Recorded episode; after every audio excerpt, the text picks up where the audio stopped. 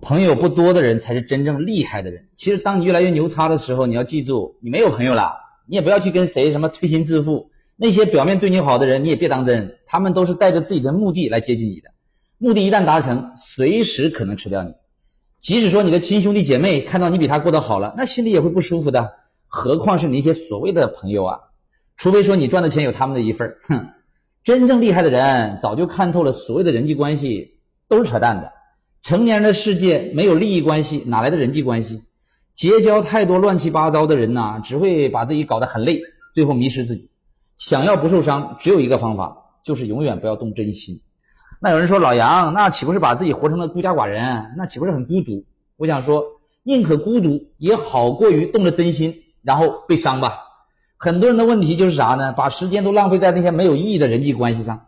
思想不同频就离远点，否则你好心好意的话，在他眼里那都叫废话。老鼠从来不觉得自己吃的东西是偷的，苍蝇呢也从来不觉得自己长得难看，蛇也从来不知道自己有毒。思想没在一个频道，即使是亲戚。都没必要往一块凑。一个人看问题的角度是受他所处的位置决定的。物以类聚，人以群分。你天天和啥人混一起，你未来就会变成啥样。少花精力在那些什么同学聚会呀、朋友聚餐呐。就算过年过节，也只是回去看一下父母，给点钱，然后马上出来赶紧奋斗。少去串什么亲戚。